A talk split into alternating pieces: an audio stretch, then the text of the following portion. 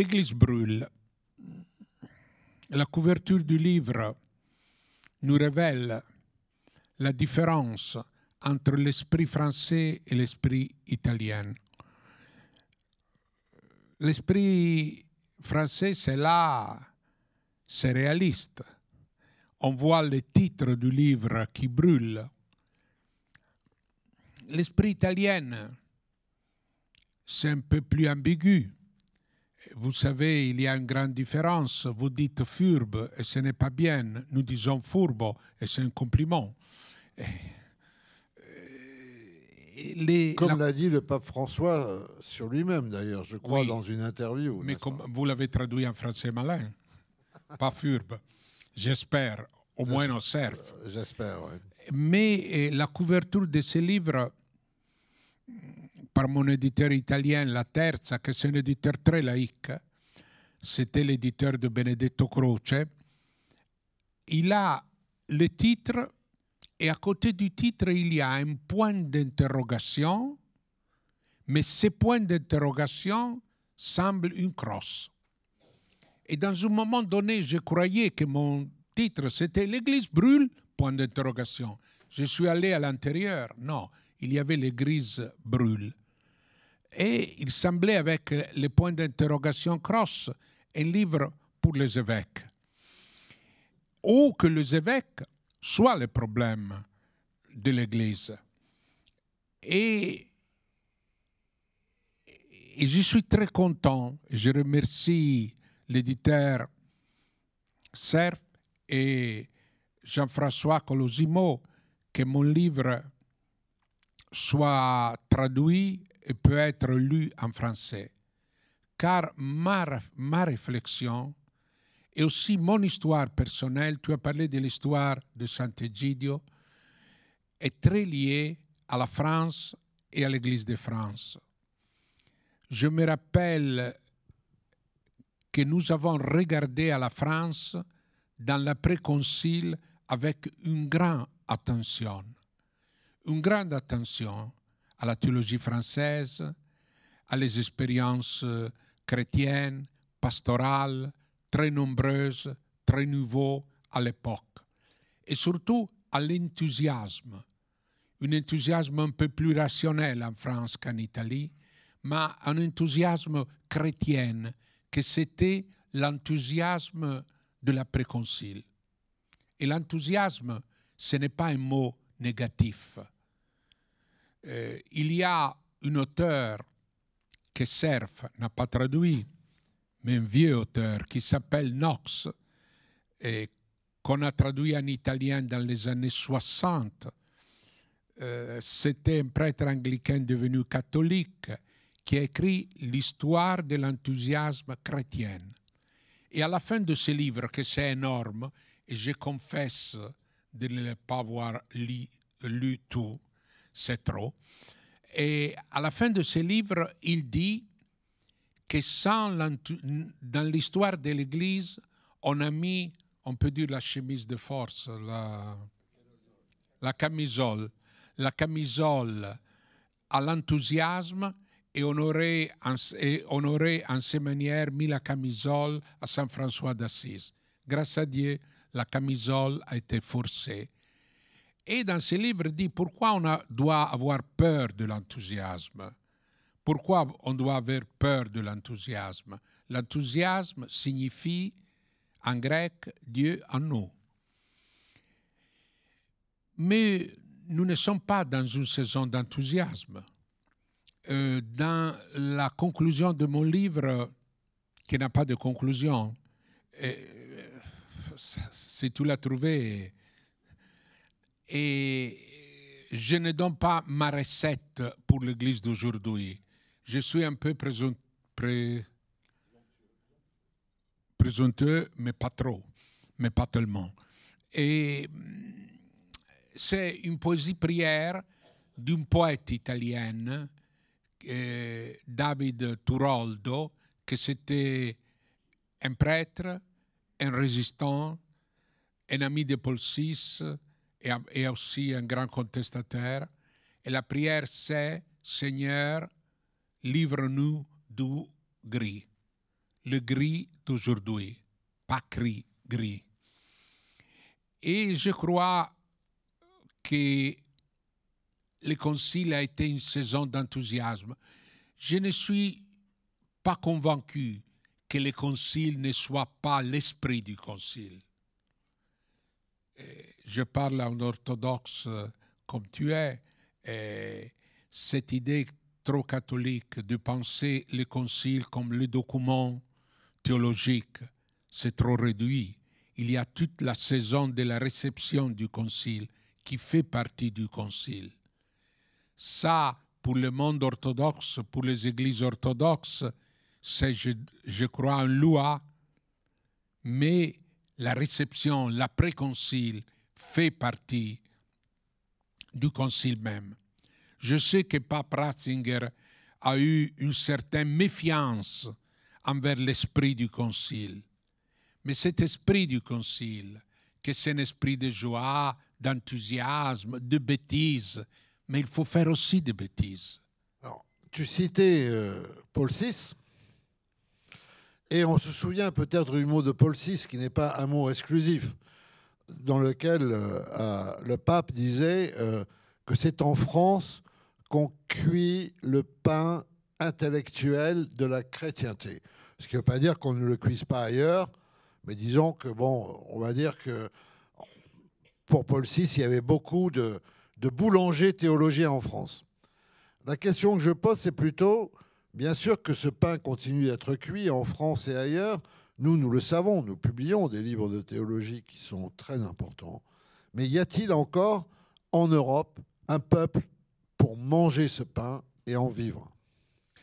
Je dirais, euh, je dirais qu'il y a un peuple, mais il y a une question sur la France. C'est-à-dire, euh, je le dis en tant qu'Européenne, en tant qu'Italienne et en tant que catholique, nous avons besoin de la France croyante, de la France catholique, de la France chrétienne. Car, comme Jean-Paul II, je crois que chaque nation et chaque Église nationale a une vocation, un service à l'intérieur du monde chrétien. Et la France a eu ce service, a eu cette vocation. Maintenant, je ne sais pas si les problèmes, ce sont les clients de la boulangerie ou le boulanger. Je crois les deux. Le peuple chrétien en Europe mais aussi les problèmes français. Plusieurs problèmes. Quel est, ce problème? Non, je ne sais pas parler, je ne vais pas parler de problèmes français ce soir au Bernardin et en France. si, mais si tu n'en parles pas, qui va en parler? Mais j'ose dire hmm, plusieurs choix. Euh, bon, il y a eu un catholicisme progressiste qui, comme Cuchet dit, n'a eu des enfants. Ça, c'est un peu mystère. N'a pas eu de descendance. N'a pas eu de Ça, c'est un peu mystère. Ça, c'est un peu mystère, car euh, les textes d'un certain catholicisme, je pense Mounier, toutes ces choses, ont eu une descendance en Italie et en Europe. Mais les catholiques progressistes après Concile, ils n'ont pas eu une grande descendance. Il y a eu un catholicisme traditionnaliste très fort, en Italie, c'est différent. Mais surtout, il y a eu un repli minoritaire en France. Peu et beau, c'est le problème des mouvements et des nouvelles communautés. Moi, je ne peux pas être contre le mouvement et les nouvelles communautés. Non, ça sera difficile. Hein, ça sera très difficile, mais quand même, il y a eu une attitude minoritaire et un certain fuite de la société. Fuite de la société. Si je pense, j'ai bien connu le père Congar. Quand j'étais jeune, j'étudiais à Paris et je le visitais et il me disait toujours, bon, euh, premièrement, je le visitais, bon, il commençait à être furieux. Il dit Je dois finir mon livre, je dois faire un essai, je dois faire une interview. Mais... pour le CERF d'ailleurs. Hein, Ça, c'est. Et, c'était à côté de votre siège d'aujourd'hui. Mais après, il disait Parlons un peu. Et il commençait à parler et il disait, bon, écoute, euh, cher enfant, tu es jeune, mais l'histoire sauvera la théologie et l'histoire sauvera l'Église. Alors je le taquinais, je dis, mais ce n'est pas l'Église qui doit sauver l'histoire. Et il me disait, ils ont cru tellement que l'Église doit sauver l'histoire qu'ils ont perdu l'histoire. Nous devons rentrer dans l'histoire. Alors, j'aimais beaucoup ces propos. Ces propos devenaient en deux heures les miennes, rentrer dans l'histoire. Mais nous avons vu un peu un catholicisme sorti de l'histoire. Bon, notre catholicisme italien est resté dans l'histoire jusqu'aux années 90, car nous avons eu la démocratie chrétienne, qui plus ou moins c'était le parti des catholiques. Paul VI, c'était le souverain pontife, comme vous dites, mais en même temps, c'était le fondateur de la démocratie chrétienne. C'était un grand spirituel, mais c'était aussi un homme qui savait de la politique. Malgré qu'il est devenu pape, il disait Je suis dehors, et après il donnait des directives. Mais après ça, eh, le catholicisme italien est resté central dans la vie sociale italienne. Il y a, vu, il y a eu l'âge cardinal Ruini, peut-être qu'on a entendu ce nom de la présidente de la conférence épiscopale. Alors c'est une histoire un peu différente. Voilà, mais justement, euh, parce que le livre a pris une très belle introduction euh, sur Notre-Dame en flammes, commence quand même par un tour d'Europe, n'est-ce pas? Alors, euh, je, lis les intitulés des chapitres. L'Église européenne en difficulté. Si la France pleure, l'Italie n'a pas de quoi rire. Ça, c'est en plus une excellente formule. Mais elle dit quoi? Et puis après, on va passer un tout petit peu aussi à l'Espagne, un pays devenu laïciste, dis-tu, et puis à, la fameuse question de l'Église allemande, qui est une Église qui évidemment pèse énormément à tous les sens du terme. N'est-ce pas? Alors, on fait un petit tour d'Europe, en dehors de la France, l'Italie, l'Espagne, l'Allemagne. Qu'est-ce qui se passe à la fois de similaire et un peu de différent dans ces pays? Pourquoi je commençais par la France? Car je crois que la France, c'est le pays avec l'Allemagne, mais l'Allemagne au point de vue théologique. Mais en France aussi, au point de vue théologique, culturel, pastoral, c'est plus complexe. En France, c'est préparé le Vatican II et le Vatican II a été vécu avec enthousiasme et profondeur pour des décennies en France. Je suis parti de Notre-Dame, je suis parti de l'expérience missionnaire, la mission de Paris, la mission de France, les prêtres ouvriers, tout ça. Et la constatation j'utilisais une phrase amère, mais je trouve réaliste. Je ne la trouve pas dans les discours un peu ecclésiastiques, euh, en jargon euh, clérico-épiscopal. Euh, il faut dire qu'ils sont des décennies qu'on parle d'évangélisation et nous sommes toujours moins.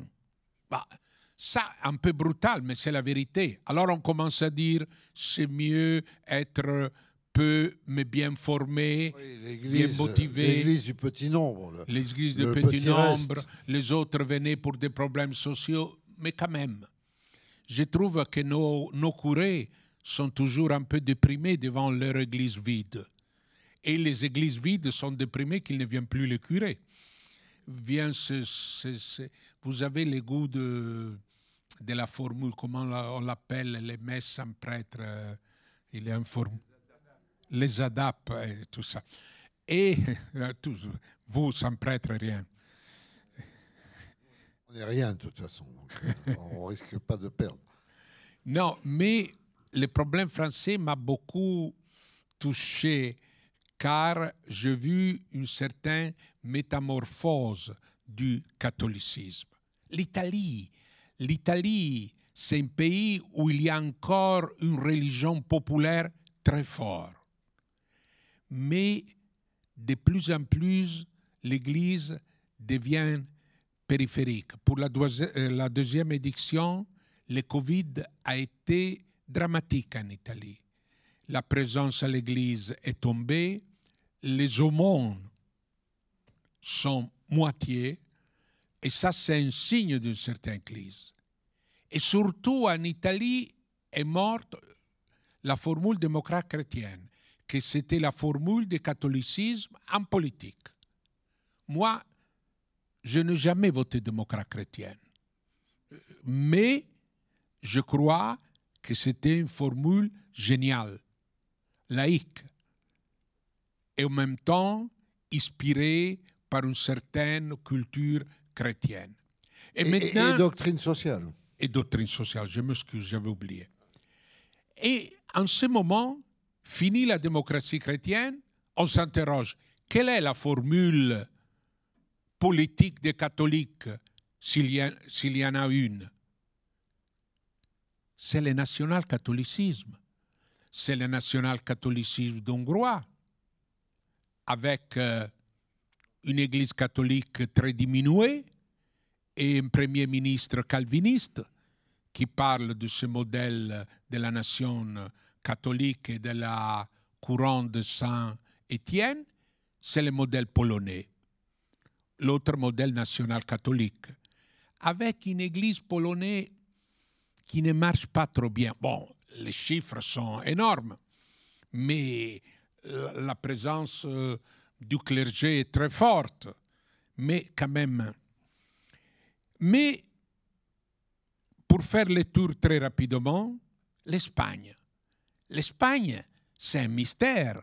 C'est ce passage de caudillo pour la gracia de Dios, de cette nation catholique, très aimée aussi à Rome dans les années 50, avec le caudillo Franco et tous les ministres en procession pour euh, derrière les Saint-Sacrements. Et maintenant, un pays laïciste, une église affaiblie. Et l'Allemagne. L'Allemagne, c'est très compliqué. L'Allemagne, c'est très compliqué car euh, il y a une crise du protestantisme et la crise du protestantisme pèse sur l'Église catholique. Il y a la choix du synode allemand. Pour la première fois, il y a, euh, je peux utiliser avec ta permission de mots politicienne, il y a une expérience à gauche du pape François. Et il y a une expérience sur laquelle je m'interroge. C'est le peuple de Dieu, c'est une élite laïque, ce synode, c'est très complexe. La lettre que je cite, que le pape François a écrite, parlait aussi de pauvres de mission qui a été repoussé dans une certaine manière, en disant que l'Église doit avant se réformer. C'est une lettre que je trouve très importante. Mais je n'ai jamais vu, je ne le dis pas pour critiquer, mais ça m'interroge, mis en discussion la manière, l'impôt d'église qu'on paye en Allemagne. C'est-à-dire, nous avons une église dramatiquement riche. C'est-à-dire, je crois, c'est la première entreprise du pays. Oui, je crois que les grands diocèses euh, allemands, chacun des grands diocèses allemands équivaut en budget la totalité de l'Église de France. Ah oui, l'Église de France est très pauvre. Un diocèse comme celui de Francfort, par exemple, je crois, a le même budget que l'Église de France dans son ensemble. Et alors, des situations très différentes en ce moment, avec un certain sentiment de peur du futur. Ça, c'est le grand problème. Et je pouvais à sortir de la paix, de la peur, et à regarder la réalité en voyant des éléments critiques, les prêtres, les problèmes des prêtres. Ça, c'est, il faut le cacher. Mais nous sommes grandis avec la présence du prêtre, la référence, et les prêtres sont devenus peu et absents. Et maintenant, en grande difficulté, certaines au point de vue personnel. Mais ce n'est pas le seul problème. Le problème de la femme dans l'Église, que ce n'est pas le problème de la femme dans la prêtrise ou dans le ministère, mais c'est le problème d'une co-responsabilité homme-femme dans l'Église. Nous avons des paroisses qui sont gérées par des femmes. la plupart des paroisses sont gérées par des femmes, mais les femmes sont invisibles. Ils ne participent pas au conseil, ils n'ont pas lieu dans la décision et tout ça. Et alors, pourquoi ça? Ça, ce sont des problèmes, je dis comme ça. Revenons euh, à, ce tour euh, d'Europe. Évidemment, euh, tu as des remarques sans nostalgie sur l'Église préconciliaire, mais malgré tout sur les questions de la religion populaire, les questions aussi de la manière dont la liturgie a été pensée dans un premier temps, exercée dans l'autre. On va laisser ça de côté une seconde. 1900, euh, évidemment, 1978, c'est Jean-Paul II, c'est l'événement Jean-Paul II. Mais en l'an 2000, le pape venu de l'Est réunit, je crois, un synode à Rome et où il déclare en préambule, pour la première fois dans l'histoire, il y a une civilisation qui vit comme si Dieu n'existait pas, c'est la civilisation européenne. Alors que 21 ans plus tôt... Les rêves de Compostelle. Il avait, il avait lancé la nouvelle évangélisation. Alors Jean-Paul II, c'est pas rien, et dans l'histoire de Sant'Egidio, et dans la tienne, parce qu'il y a quand même entre Assise et Sant'Egidio, il y a, y, a, y a un événement euh, considérable. Et pourtant, là, tu poses la question comme ça, Jean-Paul II, exception ou illusion? Ça, c'est un grand problème. Une tête de chapitre, hein, je te cite. Pas... Tu me cites. C'est pas une provocation. Non, non. Le problème de Jean-Paul II, c'est, c'est une grande réalité. J'ai connu Jean-Paul II, je ne, le dis, selon moi, c'était une personnalité riche, complexe, mystique, pastorale, politique. Et, entre guillemets, c'était, entre parenthèses, c'était le seul pape vainqueur dans le XXe siècle. C'est-à-dire, c'est le pape qui, avec une stratégie, une intuition profonde, a battu le communisme en évitant l'intervention euh, euh, soviétique en Pologne. C'est un homme qui savait gérer les affaires. Et c'est un homme qui voyait les problèmes de religion, et ici c'est Assisi 86, et les problèmes de l'islam comme le problème du futur. Je me l'appelle un jour, il m'a dit, il m'a dit, le communisme c'est fini, maintenant notre problème, surtout dans la Méditerranée, sera l'islam. C'est-à-dire c'était un peu visionnaire un homme de géopolitique. C'était plein d'intuition et c'était un homme qui croyait que le christianisme pouvait changer l'histoire. À sa manière, c'était roi messianique. Alors nous avons vu, après Jean-Paul II, on peut l'oublier, un pontificat trop long, il avait couvert les problèmes, les abus, avec sa grande personnalité. Il avait couvert les églises locales. C'était tout lui, moi, moi. Et ça, c'est commencé pas avec pas François, mais avec Ratzinger. Je crois que Ratzinger euh, considérait Jean-Paul II comme, comme le grand pape et il se considérait comme plus petit envers lui, comme un humble serviteur, mais en étant pape, il avait sa mesure. La mesure de Jean-Paul II, c'était l'exagération. Mais moi aussi, je crois que l'exagération est très, très importante. Pour comprendre certains procès, il faut exagérer.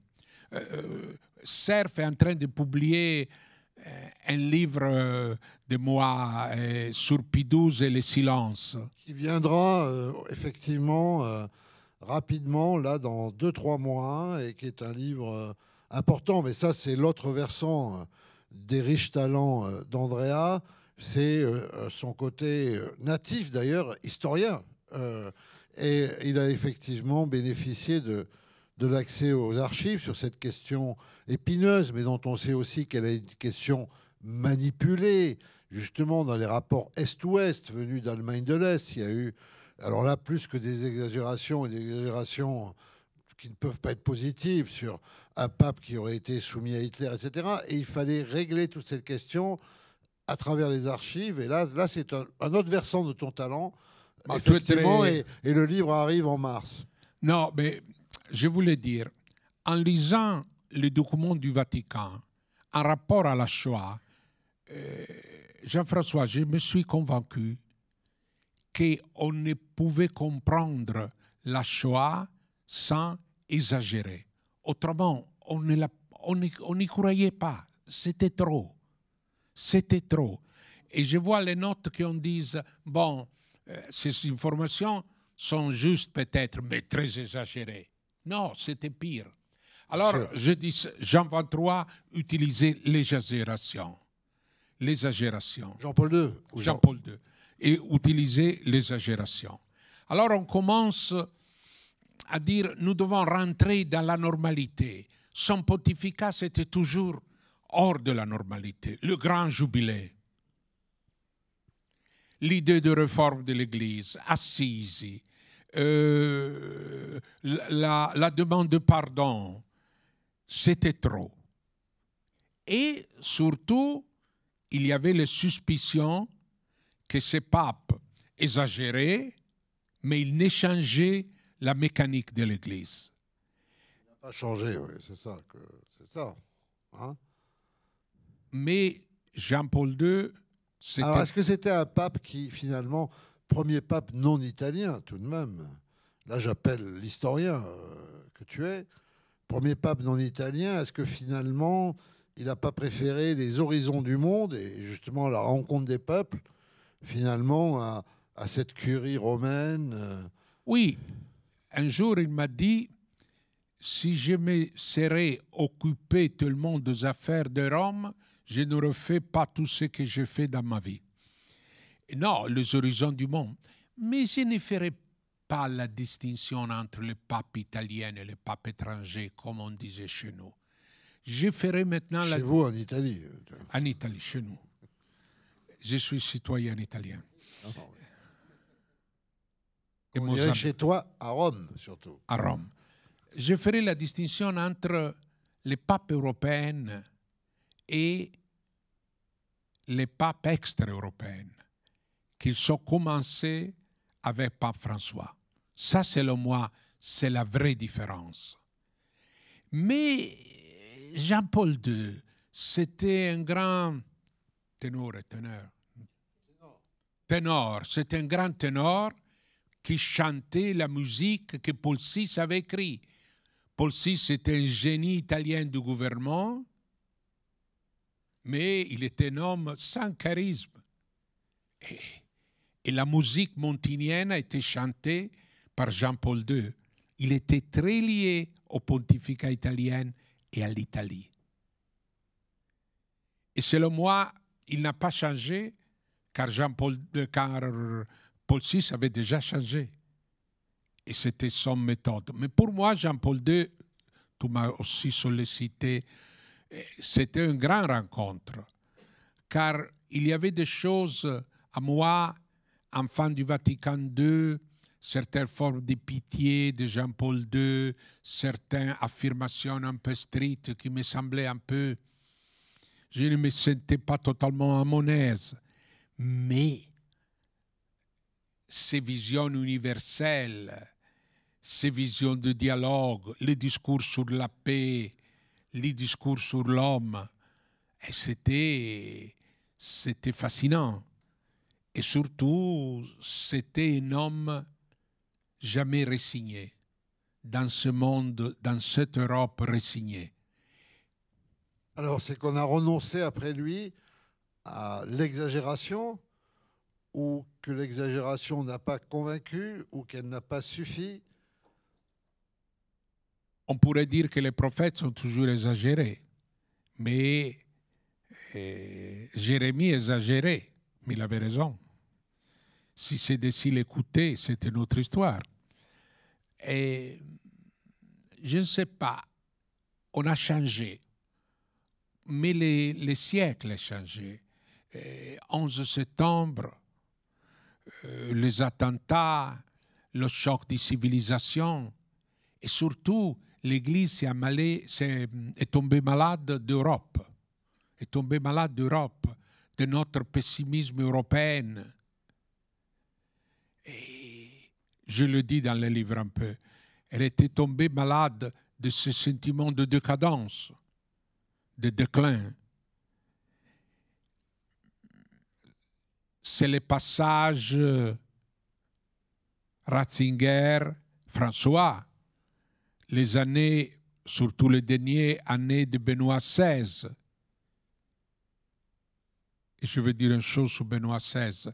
Oui, parce que, euh, si tu me permets, euh, le dernier grand pape européen, c'est a un dernier grand pape européen avant le pape venu du Sud, c'est lui, dans le sens où la culture européenne, c'est lui.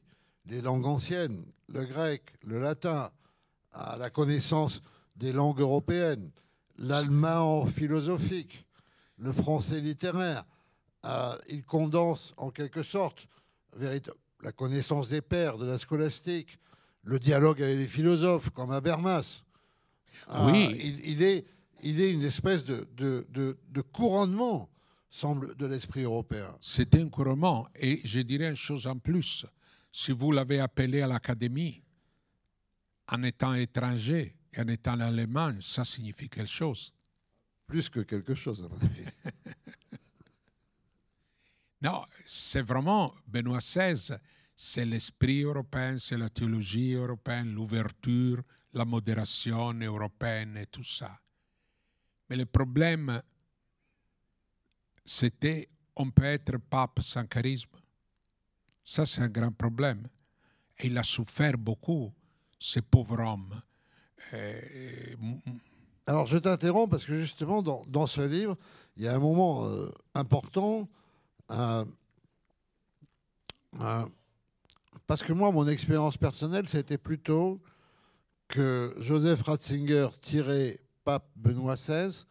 C'est un truc que j'ai beaucoup entendu de la part de, journalistes français, d'intellectuels français, d'artistes français, pas simplement et certainement de gens du peuple aussi. C'est que il avait réveillé en eux l'éducation de la foi, qui les avait ramenés à une connaissance de leur foi. Euh, en fait, qu'ils avaient commencé leur catéchisme avec lui. Quoi. Ils étaient parfois euh, chrétiens, catholiques, mais un peu dormants, un peu inconscients, et qui leur avait apporté tout ça.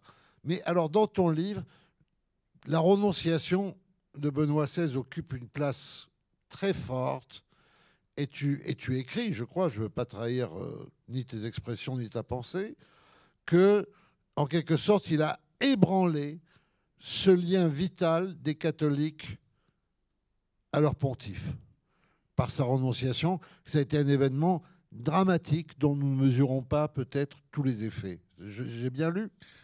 Non, euh, euh, j'aime beaucoup Benoît XVI et il a été très aimable avec moi, avec la communauté de Saint-Egidio. Un jour, dans une audience, il m'appelait mon ami.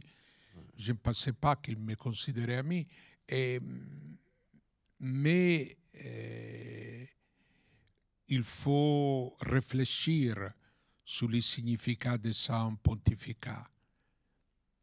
Il a réalisé ce que Jean-Paul II disait, si la foi ne devient pas culture, elle est vécue à moitié.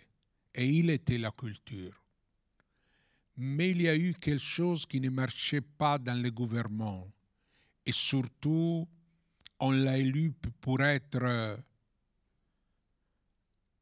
un homme dur, mais c'était un homme d'une bonté mythe, tranquille, généreux. On l'avait élu euh, pour remettre les choses en règle. Alors il y a eu, selon moi, une réaction de ceux qui l'avaient porté avec une majorité sûre au pontificat. Et il y, a, il y a eu aussi, selon moi, mais nous sommes hors de ce livre, mais il y a eu une couche italienne euh, qui voulait un peu euh, gérer les pontificats. Alors, c'est selon moi les démissions, selon moi les démissions, je l'ai vécu en Italie les démissions. Oui. Et c'était très, très difficile. Très dur. Très dur. C'était comme un pacte rompu entre le peuple et son, son pape. Et son pape. Un pacte rompu. Et aussi un fait émotif. Pourquoi il nous quitte? Et encore, et encore une lecture. S'il quitte, il y a vraiment des choses très graves, terribles. Aussi un homme comme lui ne peut pas le gérer. Ça, ce sont les discours, le sentiment, le sens de froideur et l'élection du pape François, un pape charismatique, un pape venu de loin, il a semblé dans quel mois changer la situation. Ça, c'était le sentiment de première année du pape François. Est-ce que c'est pas des génies, d'ailleurs, du catholicisme, que effectivement euh, la richesse du collège des cardinaux fasse que effectivement, il y a ce séisme, euh, la renonciation, on n'avait pas vu ça depuis euh, le Moyen Âge, il y a ce trouble, et puis malgré tout, euh, le conclave et ce François qui apparaît à la fenêtre en disant bonsoir, je viens de loin, mes, mes, collègues m'ont choisi pour être évêque de Rome collègue, il a dit. Oui, oui. Pas vénérable, euh, vénérable père. Alors, est-ce qu'il n'y a pas quand même là aussi euh, une espèce de capacité de, de rebond qu'on voit mal en Europe parce qu'on est dans notre marasme? Mais justement, euh, tu l'assises beaucoup aussi. je veux dire, 40% des catholiques se trouvent dans l'hémisphère sud, si je ne me trompe pas. Ah, si c'est le bon chiffre, mais je crois que c'est le bon chiffre. Ah, donc il y a quand même aussi une espèce de vitalité extraordinaire. Parce que ce malaise causé par la renonciation du pape Benoît XVI, il est surmonté par une espèce d'inventivité, de créativité. On a oublié. On a oublié les malaises. Mais je veux dire deux choses. La première, question de santé dans les démissions. Je ne crois pas seulement question de santé si vous lisez les mots de ce pape honnête, il dit Je n'ai pas les forces, euh, spirituelles ou psychiques et physiques. Alors, euh, il y avait de grands problèmes qu'il ne voulait gérer. Et avec un grand foi, il a remis sa mission dans les mains de cardinaux. Ça, c'est moi, je le vois aujourd'hui comme un geste admirable. De grandeur. De grandeur de grandeur en acceptant de passer ou de risquer de passer euh, à l'histoire comme Célestin V, condamné par Dante Alighieri, qui est le créateur de la langue italienne. C'est-à-dire, il a eu un grand courage, mais il est encore là. bien sûr. Il est encore là. Mais l'autre question, tu as touché un thème très important, la vitalité de l'Église catholique. Je pense qu'avec cet esprit, minoritaire, pessimiste, on peut toujours faire des enquêtes sociologiques en disant nous sommes toujours moins, moins, moins, moins. Nous avons perdu les sentiments vital de la force ou le sentiment de la vitalité du catholicisme. Pas seulement africaine, pas seulement latino-américaine, mais surtout européenne. Quand nous parlons du christianisme, nous parlons pas seulement des pratiquants, de ceux qui viennent à l'église, de brebis paroissiales ou de mouvements, mais il y a un christianisme diffusé dans nos sociétés. Et nous l'avons vu tout récemment dans la pandémie, dans la solidarité, nous l'avons vu dans l'accueil envers les Ukrainiennes, on l'a vu beaucoup en Pologne, on l'a vu en Italie où il y a presque 100 000 Ukrainiennes dans les familles un peu partout. Il y a une attitude profonde, humaine, avec laquelle il faut dialoguer. Cette humanité, pas messalisant, qui ne veut pas la messe, c'est humanité qui a de références chrétiennes avec lesquelles il faut faire le compte. Et c'est un peu la différence avec le monde orthodoxe, euh, plus ou moins. C'est-à-dire, euh, nous, avec l'obligation de la messe dominicale, nous comptons nos brebis, ils sont toujours moines. Mais ce n'est pas question de ne pas compter, c'est la question de l'appartenance. On a discuté dans l'Église catholique sur l'appartenance. Mais qu'est-ce que signifie l'appartenance? Le christianisme, c'est plus grand de nos institutions ecclésiastiques. Et là, c'est aussi la force du pape c'est aussi la force du pape. Ça m'a beaucoup... Car le pape parle au monde. Les funérailles de Jean-Paul II, certains discours de pape François, la gens est touché ému. On dit aujourd'hui critiquement que pape François a plus de fidèles hors de l'Église que dans l'Église. Mais quand même, il y a des fidèles hors de l'Église. C'est-à-dire, ça c'est le moi c'est ce que tu appelles la vitalité du catholicisme, dans certaines structures, les collèges du cardinaux, mais aussi dans la réalité. Il y a une semaine, j'étais hum, dans une petite ville de, hum, sur, la, sur les mers euh, tyrrhéniennes, et pour prendre un peu de repos, pour affronter pour prendre un peu de courage. La visite à Paris, c'est terrible.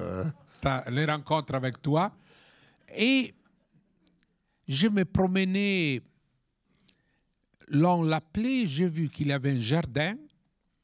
Et dans ce jardin, il y avait une statue au milieu du jardin, une statue de Padre Pio. Et vous savez que dans l'Italie du Sud, Padre Pio est partout il y avait un statut de Padre Pio, il y avait des chaises, de, chaises bloquées dans la terre, et il y avait une dizaine de personnes qui étaient là en prière, mais à l'air ouvert. Ce n'était pas un sanctuaire officiel. Les besoins de prier, c'est notre chose plus grande des institutions de l'Église. Et alors, religion populaire, mais pas seulement religion populaire. Et le pape, c'est toujours en Europe la référence. Alors, euh, donc, on a ce pape qui, là, pour le coup, euh, vient de plus loin que la Pologne ou euh, l'Allemagne. Il vient véritablement d'un autre continent. Et ça se voit aussi parce que, immédiatement, il semble en rupture avec tous les usages vaticanesque. il ne va pas vivre dans les appartements, il reste à, l'hôtel Sainte-Marthe. On le trouve en train d'acheter ses chaussures dans la rue. Euh, il va être véritablement euh, en, rupture. Il inaugure une nouvelle forme de papauté? La rupture. Alors, Paul, euh, Pie XII, quand il recevait les Italiens au Vatican, disait votre patrie. Jean-Paul II disait nous Polonais. Et la première audience de Jean-Paul II était très intéressante. Le pape disait nous. Comment allez-vous, sainteté? Nous sommes bien. Il disait nous. Et les premiers discours étaient écrits et Jean-Paul II disait Nous sommes très contents de recevoir. Et après, il a dit Nous, moi et mes collaborateurs. Et dans ce moment, le moi est entré dans la papauté avec Jean-Paul II, mais aussi avec Ratzinger, qui dit Moi, je suis théologien, je fais un livre sur Jésus. Mais quand le pape a fait un livre Le pape, dans une certaine assise catholique, doit être consommé dans les services de l'Église, pas écrire des livres. Oh, si Jean-Paul II écrivait quel livre, bon, ce n'était pas. Et, et François, c'était le moi qui entrait dans, dans la papauté. Mais un nouveau papauté, je ne suis pas sûr. Il y a aussi ces papes qui venaient de loin, ils avaient des idées et des visions qui venaient de loin. Il a changé, il a été soi-même. C'est un homme qui, qui a le sentiment de soi-même. Mais il a changé, oui ou non? Il n'a pas changé la liturgie. Il n'a pas changé la manière d'être toujours présent dans les célébrations. Il n'aime pas de vivre dans, ce, dans cet appartement euh, qui l'isole, mais quand même, euh, il n'aime pas d'avoir un secrétaire privé, mais il a changé. Mais la papauté continue. Mais aujourd'hui, le pape est libre d'être un peu plus soi-même. Mais le pape, c'est un prisonnier. Hein? Non, il le dit, c'est un travail, il le dit avec une sincérité, c'est un travail impossible. C'est un prisonnier à vie. Et maintenant, nous avons aboli la condamnation à vie. Dans ce qu'on dit là, je dois être un très mauvais euh, intervieweur et au fond un éditeur euh, qui vend mal euh, les livres. L'Église brûle, mais elle brûle aussi pour le bien, semble-t-il. Tous les signaux ne sont pas négatifs. On a évoqué beaucoup de choses là euh, qui semblent quand même être des signes de, de rebond. Oui, si nous sortons aussi d'une vision un peu provinciale du christianisme, je pense aujourd'hui Européocentré. européocentrique, aussi paroissial. Nous sommes paroissial dans le sens petit. Ouais. Je ne veux pas faire trop Sant'Egidio, mais je crois qu'aujourd'hui, l'homme et les chrétiennes vivent sur deux dimensions. La dimension de la vie quotidienne, euh, de la rue, de son quartier, mais aussi la dimension du monde entier qui entre dans sa vie personnelle. Et alors, ça c'est que la papauté et pape François représente. La vie quotidienne et la vie du monde. Euh, il parle des enfants, il parle de la couple, mais il parle aussi de la paix dans le monde. Et ça, je crois, il y a un changement. Il donne euh, des impulsions très importantes. La crise est dans notre petit monde, mais je crois que dans, le, dans la société, il y a des graines, il y a quelque chose qui peut se développer. L'église brûle, c'est vrai, mais il faut aussi voir que brûler, ce n'est pas finir. Brûler, ce n'est pas mourir. Merci encore, Andrea.